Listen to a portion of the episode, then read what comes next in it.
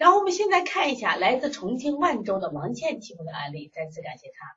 她说月月三岁半了，女孩有眼袋，晚上睡觉翻滚踢被子，洗凉不好好吃饭，基本正常，翻滚睡得晚，有点盗汗，不怎么吃饭，旧病没有，滋阴温阳补脾。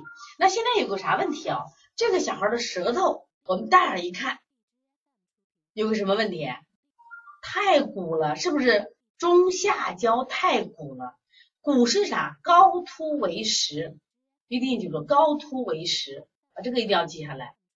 所以说脾胃不和怎么能睡好呢？而且我们我们在带孩子都给孩子喝热水，喝热水，喝热水，结果这个孩子竟然洗凉，是不是？那天我们一个小女孩很有意，小女孩嘛，家都很注重形象嘞，她把她衣服一撩，她露肚脐，她妈说就是烦人死了，个小女孩露肚脐。我说这先一撩背，说明她肚子热的很。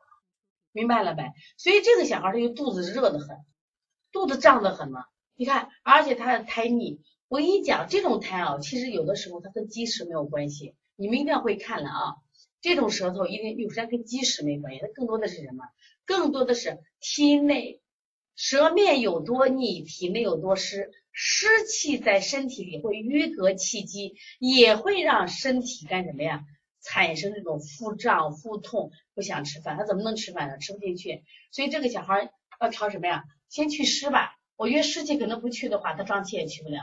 那怎么祛湿？很多人老师，我们天天给孩子吃薏米，吃这个红豆的没有效果。薏米一定是草薏米才有效果的啊。红豆加草薏米，再加点茯苓，加点茯苓，效果就会好了啊。一般三个岁半的孩子，你六克就可以啊。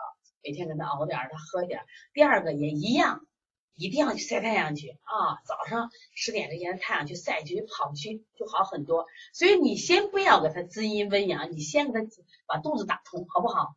打通不了肚子不行，打通肚子的前提先祛湿，祛完湿，你比如说我们祛湿的方法里面，像祛湿的方法，推机门是个利湿的很好方法，还有下推承山，推机门下推承山，另外就顺便把气调一下。搓摩胁肋，摩丹田，然后呢，敲叩击督脉，叩击督脉，然后呢，用跺脚，心一独立，引火下行，都是调气机的，明白了吗？